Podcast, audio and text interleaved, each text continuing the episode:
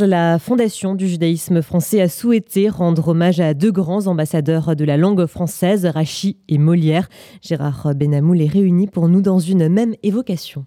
Il plaît à la Fondation du judaïsme français de faire le lien entre l'amour des grands du judaïsme pour la langue française, comme Rachi, le géant du commentaire juif de la Bible, Rachi sans lequel il n'y a pas de voyage réussi à travers les textes fondateurs, et cette autre immense figure, cette fois de la langue et de l'esprit français, Molière.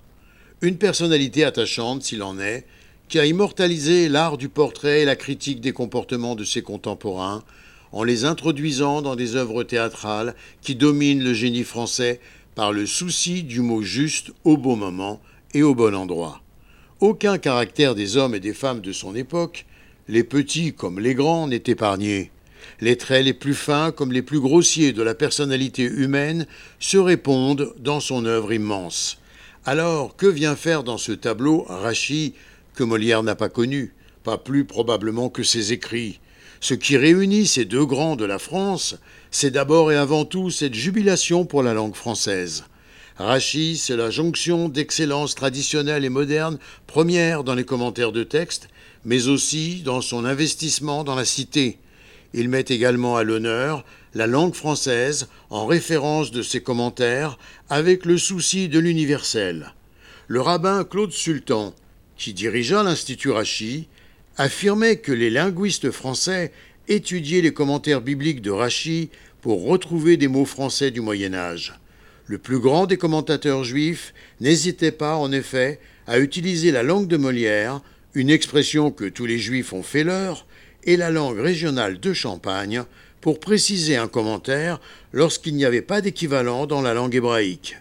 Les textes religieux chrétiens, comme ceux de Nicolas de Lyre, ne sont pas de reste et s'y réfèrent aussi. Évidemment, on ne peut évoquer en seulement quelques phrases le génie de ces deux ambassadeurs du français, Molière et Rachi, Rachi et Molière, qu'il plaît à la fondation du judaïsme français aujourd'hui de voir comme des frères consacrés par la langue française qui coule dans leurs veines. Gérard Benamou, de Tel Aviv, pour RCJ. Gérard Benamou, et justement à l'occasion des 400 ans cette année de la naissance de Molière, la fondation du judaïsme français a été reçue hier par l'ambassade de France en Israël. Et pour en parler, nous sommes en ligne avec Ariel Goldman, président du Fonds social juif unifié de la Fondation du judaïsme français. Bonjour. Bonjour Margot. Merci d'être avec nous. Alors, euh, Ariel Goldman, que représente Molière pour euh, la Fondation du judaïsme français? Ben, Ça représente la France, euh, comme pour beaucoup, parce qu'on ne s'en rend pas bien compte, mais je l'ai vu en préparant un peu cette soirée magnifique qu'a donnée l'ambassadeur de France, Éric Danon, et son épouse à, la résidence de, l'ambassadeur.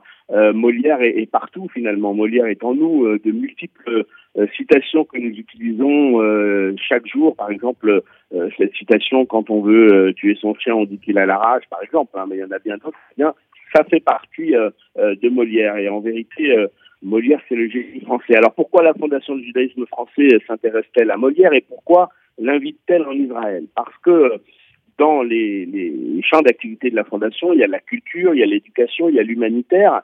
Et dans les 4, 84 fondations que nous abritons, eh bien, il y a toutes sortes de fondations qui travaillent notamment sur la culture. Et il nous paraissait important euh, d'exporter cette culture française en Israël et nous nous sommes dit qu'à l'occasion des 400 ans de Molière, euh, une date importante qui est célébrée d'ailleurs euh, partout dans le monde, eh bien, il nous paraissait intéressant et amusant de juxtaposer, comme vient de le dire Gérard Benamou, Molière et Rachid, qui évidemment n'ont rien à voir l'un avec l'autre, mais d'importer euh, cette culture française en Israël, ou de l'exporter, euh, selon. Et alors, c'est vrai, et, j'en termine d'un mot sur cette question, euh, les, valeurs que porte Molière, finalement, ce qu'il dénonce, les faux dévots, le fanatisme, les pédants, ce sont aussi, ou, l'émancipation des femmes d'ailleurs, ce sont les valeurs de la fondation du judaïsme français, ce sont aussi des valeurs du judaïsme. Et alors que propose justement la Fondation du judaïsme français à l'occasion des, 400 ans de la naissance de Molière? Alors, bien, nous avons proposé cette, euh, cette grande soirée qui s'est déroulée hier soir, euh, qui a consisté en une présentation euh, par l'ambassadeur, par votre serviteur, par Steve Suissa, qui est évidemment à la manœuvre, comme toujours, sur le théâtre français en Israël, je vais en reparler, et puis une troupe, une masterclass qui est animée par Steve Suissa, a lu des textes de Molière, et puis Francis Huster a fait une formidable démonstration sur, sur Molière, sur pourquoi c'est un personnage central. Bon, évidemment, il a écrit le dictionnaire amoureux de Molière, donc c'est un passionné. Et pourquoi aussi, et ça sera peut-être un combat pour l'année à venir, il faudrait faire entrer Molière au Panthéon. Et puis, euh, il y aura en octobre euh, euh, cette pièce de théâtre très originale que Francis Huster jouera à Tel Aviv, sous la houlette euh, de euh, Steve Suissa et j'espère revenir à Tel Aviv à ce moment-là pour le, euh, le festival parce que voilà, ça fait partie des choses que, que nous devons faire.